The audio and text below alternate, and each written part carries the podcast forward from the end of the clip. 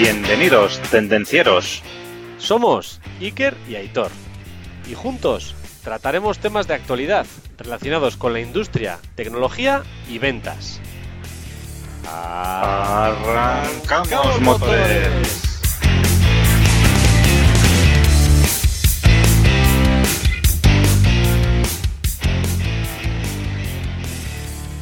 Hola Iker, Buenas tardes, Aitor. ¿qué tal va eso? Pues aquí estamos. ¿Tú qué tal? Pues bien, oye, que hoy hemos venido a hablar de qué, de Industria 4.0. De Industria 4.0. Hmm, hmm, Un buen tema. Pues sí, yo la verdad es que estoy totalmente desconcertado con la Industria 4.0. Esto, por lo que, por lo que dicen, es un tema que han inventado los alemanes y, y que nos van a sacar a todos aquí de trabajar. Todo el mundo habla de Industria 4.0. Si no sabes de qué hablar, lo mejor es que digas, pues yo estoy trabajando en Industria 4.0, porque seguro que, que es. que quedas bien. Sí, sí, no, no, es, es alucinante porque, claro, es una empresa de, de automatismos y, oye, hace Industria 4.0. Otro en la nube, Industria 4.0. El fabricante de tortillas también hace Industria 4.0. Digo, También. No sé, me, me- es que, ¿me puedes aclarar algo lo que es Industria 4.0? Bueno, te voy a dar mi versión, a ver si con eso podemos, podemos aclarar un poco el tema para nuestros queridos oyentes. Venga, va. A ver, para mí y bueno, y para el Boston Consulting Industria 4.0 son una serie de conceptos, en, en concreto nueve conceptos, que nos van a servir pues a desarrollar, a trabajar la industria de un modo distinto. O sea, en todo el tema de la producción, la fabricación, todo el tema del tratamiento de datos. Digamos que eh, producir y fabricar eh, de una nueva forma en la cual pues tendremos una serie de ventajas que hasta ahora no teníamos. Mm, Sí. ¿Has entendido algo, Aitor? Sí, sí, yo lo que, menos. lo que creo, sí, yo lo que creo es que lo que se trata es de tener más datos, ¿no? De, del proceso productivo, y bueno, del proceso productivo y de todo el proceso en la industria en general, ¿no? Exacto. Y, y con esos datos, pues bueno, poder hacer una producción más flexible, más optimizada, adaptada, adaptada a nuestros tiempos, ¿no? Sí, más corta, más rápida, más integraciones. Sí, la verdad es que hay, hay nueve puntos y cada uno de esos puntos pues va enfocado a, a una parte, digamos, de lo que es la industria y, y la trabaja pues para mejorar, para, para hacerlo de una forma mejor que, que como se hacía hasta ahora. Si te parece, Venga. vamos comentando los puntos. Venga, pues los repasamos de, de uno en uno. Venga, con el número uno. El- Sí, Big- cuéntame. el número uno tenemos el Big Data y análisis de datos. Vale, ¿qué, ¿eso qué es? ¿El dato gordo? ¿El Big Data? El, el- el Big Data obviamente es el dato gordo, eso traducido del inglés. ¿Y qué es Pues, para hombre. ti? ¿Qué es para ti el dato gordo?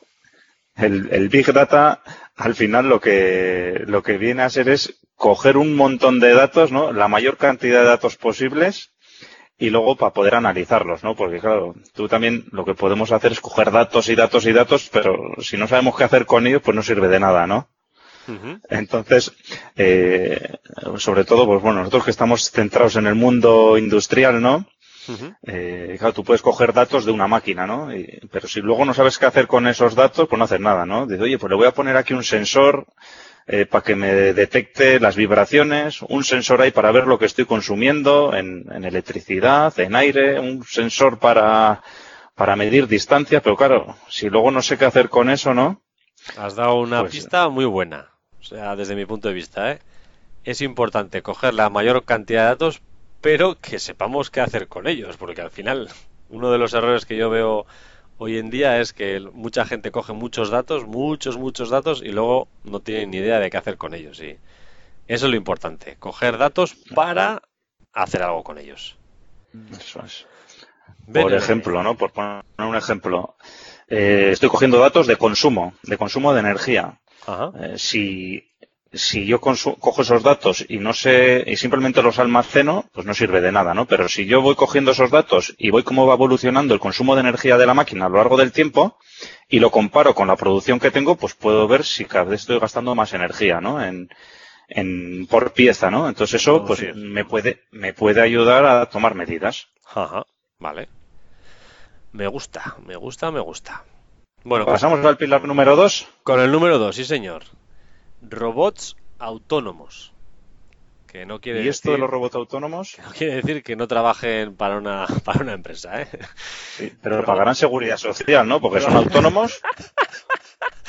también pagan, sí. Bueno, en el futuro igual lo hacen también. robots autónomos los entendemos como aquellos que eh, son capaces de trabajar eh, sin una supervisión de alguien humano y que además son capaces de trabajar codo con codo con una persona en, en producción. Entonces, es la integración de un robot que él mismo es capaz de pues, tomar ciertas decisiones, pero además pues es capaz de trabajar con un operario al lado. al final lo que Sí, al final lo que se trata es que normalmente, tradicionalmente, los robots, eh, por temas de seguridad, pues igual han estado metidos dentro de un vallado, ¿no? Eh, para que no pueda acceder una persona y, no pueda tener una colisión, ¿no? Y, ahora, pues, bueno, tiene unas medidas de seguridad que, oye, si se acerca una persona se para o, va con una fuerza limitada, ¿no? Ajá. Muy bien, muy bien. Pues vamos, Punto número 3. vamos al 3, venga. Simulación. Punto número 3. ¿Qué te parece? Simulación. Pues, a ver, simulación. En la industria 4.0, pues, este, pues, ¿qué es lo que es, la simulación? Pues el, antes de hacer una cosa, ¿no? De, pues simulamos, ¿no? Que, eso se va a cumplir, ¿no? Por ejemplo, a ver, pon un ejemplo, Iker. Sí, pues por ejemplo, eh, en una celda en la cual pues tenemos unos robots que cogen unas piezas, y claro, puede haber unas ciertas colisiones en movimiento, puede haber unas ciertas interferencias a la hora de programación, que si celdo, si cierro eh, las bridas antes de mover, etcétera. Pues entonces, ¿qué hago? Hago una simulación y veo en realidad, digamos, virtual, eh, si realmente eso se comporta como, como tiene que ser. Y luego ya he programado, bueno, ya hay, ya lo trataremos en el futuro, pero ya hay softwares y demás que directamente metes el programa del PLC en, la simulación y ya te hace el movimiento del robot y todo. O sea que puede ir hasta, tan lejos. Esto también, sí, efectivamente, en fabricantes y en industria es bastante habitual, ¿no? El hacer una simulación de, de un entorno, ¿no? En el que, por ejemplo, hablando de los robots, ¿no? Pues oye, pues meto el, hago un 3D de la planta o de donde va a estar la máquina, hago el 3D de la máquina, hago el 3D de del robot y miro cómo se va a mover, que no haya colisiones, cuál es la trayectoria más óptima, ¿eh? y entonces eso lo puedo hacer por adelantado, ¿no? Exacto. Y luego a la hora de la puesta en marcha, pues está todo mucho más probado, testeado. Muy bien. Bueno. Punto, número 4. Sí, señor. Sistemas para la integración vertical y horizontal. Bueno, eh, Mira tú que en cristiano. En cristiano esto pueden ser los softwares de gestión, digamos, de pues RPs, CRMs, HRMs, etcétera. ¿Qué quiere decir esto? Si hasta ahora ya había, ¿no? Pues bueno, al final el pilar este lo que tiene que resaltar es pues la relación entre ellos. Pues eh, digamos que podría ser la tendencia del futuro que el propio cliente lanza el pedido en la web, esa web lanza una orden interna, esa orden interna lanza una orden de fabricación automática, incluso lanza un pedido a proveedores, los proveedores envían, gestiona, digamos, todo interrelacionado y que sin que, claro, la idea sería sin que interviniera ninguna persona, pues todo fluyera. Efectivamente. Y este, este pilar es muy importante porque cuando pensamos en industria 4.0 no estamos pensando en máquinas, ¿no?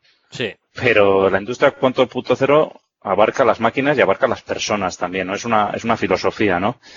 Y, y este pilar lo que habla es de un sistema de gestión integral, desde un punto de vista de experiencia de usuario, ¿no? Lo que dices tú, al final, pues bueno, tengo un ERP que me engloba todo, o un CRM, incluso, pues, de gestión de clientes, y, y todo esto, pues bueno, me genera unos dashboards, eh, que es una palabra así eh, un poco rimbombante, ¿no? Pero ¿qué significa esto? No, pues que nos, que nos va a generar ahí unos, unos, listados, por decirlo de alguna manera, unos paneles de gestión, ¿no? En el cual, pues bueno, voy a poder yo visualizar también de una manera muy fácil, pues todo el proceso, ¿no? Ya sea productivo como incluso de ventas. Has dicho una cosa que ha pasado desapercibida, pero que es muy importante la industria 4.0, el papel muy importante son las personas, ¿eh? Sí, señor. Estoy totalmente de acuerdo, Aitor, totalmente. Muchas veces, eso es, muchas veces eh, hablamos de industria 4.0, tecnología, máquinas, eh, ordenadores, pero es que también implica una parte muy importante de personas. Punto número 5. Internet de las cosas industrial o IIoT. ¿Qué significa esto? Pues bueno, que cuando vamos a poner sensores en nuestra máquina, estos sensores eh, no van a ser sensores de sí, no, tengo, no tengo. Van a ser sensores, entre comillas, inteligentes que van a ser capaces de eh, enviar una serie de información aguas arriba. Van a estar conectados a la red. Vale.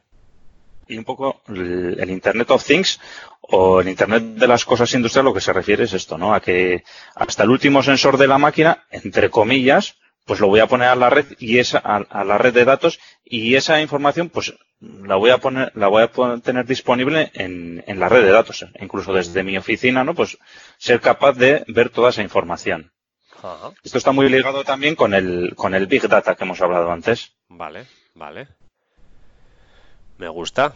Y esto une al punto. Más que esto... No, yo creo que lo has definido muy bien. Iba a decir que esto nos une con pues el punto número 6, porque al final todo está conectado, todo está relacionado, todo está en red. Pues el pilar número 6 es la ciberseguridad. Claro, claro al final todo está conectado, todo está conectado, pues eh, si me meto en un equipo, me meto en todos. Con lo cual, claro, un pilar importante es. Tener todos estos equipos protegidos de ataques externos y demás, claro.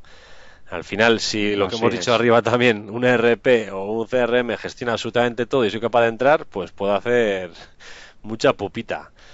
Entonces, pues es importante. Sí, porque es aquí, aquí también que es lo que pasa, ¿no? Que todos en, en, nuestros ordenadores somos conscientes de que tenemos que tener una seguridad. Tengo que meter aquí una clave de 25 caracteres. Es más, la última vez nos, en el último curso de, seguridad, de ciberseguridad, nos explicaron cómo que tenemos que coger eh, una frase de un libro, coger la primera letra, eh, le pongo números, cambio las letras por caracteres especiales y entonces la superseguridad de mi ordenador es la leche. Es una superseguridad que esto es infranqueable, pero claro, ¿qué pasa en, la fábrica? ¿Qué pasa en las máquinas, no? Eh, al final yo accedo, accedo a un punto de red y accedo a todo, ¿no? Sí, exacto, exacto. Entonces un poco el, punto 6 trata de esto. Good. Pues pasamos al 7 o qué? Pilar número 7. Pilar Cloud Computing. Hostia, vaya palabra. por mi pronunciación, ¿eh? pero es que aquí. vaya palabra. Cloud Computing. ¿Y qué quiere decir eso? El paradigma tecnológico en el que se sostiene la industria 4.0. Esto, bueno. La famosa nube. lo que viene el, el, cloud computing es la famosa nube, sí. La famosa nube, los nubarrones claro, ¿qué, ¿qué, es lo que pasa, no? Pues lo que no, lo que no es posible es que yo tenga la información en mi ordenador, ¿no? Y que si le pasa algo a mi ordenador, pues esa información se pierde, ¿no? O, o lo que creo que podemos hacer, ¿no? Pues tenerlo duplicado en dos ordenadores y mejor que en dos, en cinco, porque es más seguro, ¿no? Eh, pues hombre, eh, yo creo que para eso está el cloud computing, para eso está la nube, ¿no? En el cual, en lugar de tener yo la información en mi ordenador, pues la tengo en un servidor con todas las medidas de seguridad, con todas las copias de seguridad también, eh, accesible desde cualquier lugar, con obviamente con, con, el nivel de seguridad adecuado, ¿no? Para que, para que esos datos no se puedan corromper.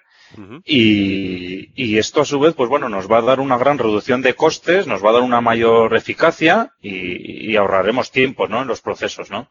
Por el hecho de tener ese acceso. No está muy relacionado también con el Big Data, ¿no? Por el Big Data ya no, no lo puedes dejar tampoco en, es tanta, es tanta la cantidad de datos que tenemos que tener o que vamos a manejar que tampoco puede estar en un, en un servidor local o en un ordenador local, ¿no? Entonces, al final esto nos obliga a, a tirar de, de, partners, ¿no? O a tirar de un poco de lo que es la nube, ¿no?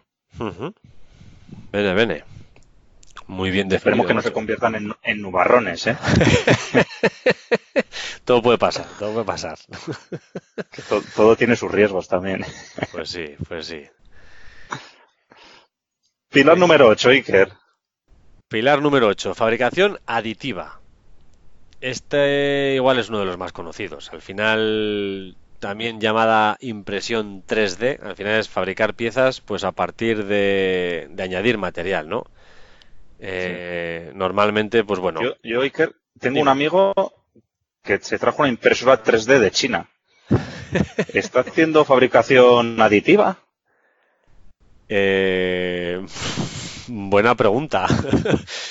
Eh, depende de qué esté principio sí, ¿no? fabricando. Sí, sí, claro. Depende de qué esté fabricando, pero sí, en principio sí. Al final, básicamente es eso, ¿eh? O sea, las impresoras 3D y la fabricación aditiva no deja de ser una impresora 3D mm, de diferentes maneras. de- ya puede ser de polvo, ya puede ser de plástico, ya puede ser de... Bueno, hay muchas, digamos, tipos, muchos tipos de fabricación aditiva, pero al final no deja de ser eh, fabricar piezas añadiendo material.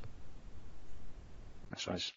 Y normalmente también lo que se suele utilizar es algún tipo de impresora 3D, ¿no? En- entre comillas, ¿no? Sí, Y luego, ¿qué tipo de materiales podemos encontrar en la fabricación aditiva? Plásticos es lo más conocido, ¿no? plástico es lo más conocido, pero ya hay hasta metales, ¿eh? O sea, hay metales, Pero- hay incluso metales de maderas, hay, hay un montón de cosas, ¿eh? Sí, la verdad es que ya está, hay prácticamente casi casi cualquier material, sí.